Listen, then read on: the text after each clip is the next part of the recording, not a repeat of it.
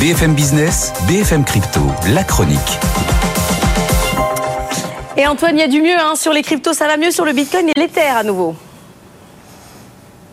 Eh oui, merci encore à la Fed hein, qui, grâce à son biais euh, désormais plus accommodant, fait baisser un petit peu le dollar. Du coup, ça redonne de la valeur aux actifs un petit peu décorrélés, hein, comme euh, l'or par exemple, mais les cryptos en profitent.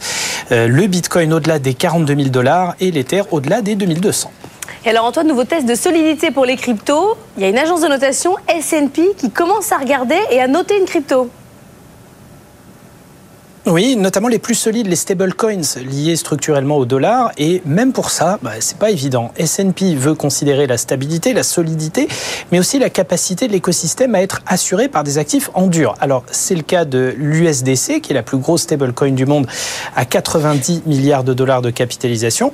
Mais c'est plutôt du côté de la structure financière de sa maison mère, Tether, qu'il y a des risques à considérer, notamment l'organisation en entité et holding internationale. Certaines sont dans des paradis fiscaux, car même si la crypto est assurée en quasi-totalité par 86 milliards de dollars d'actifs bien tangibles, dont une majorité de bons du Trésor, difficile de les localiser de manière fiable et claire pour l'agence S&P qui relève que l'organisation en entité éparpillée nuit à la solidité et peut poser des problèmes réglementaires sérieux. D'où une mauvaise note, 4 sur 5 hein, pour l'USDT.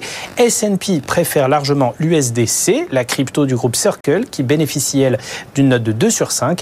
À noter qu'aucune des 8 stablecoins examinés pour le moment par S&P ne profite d'une note parfaite de 1.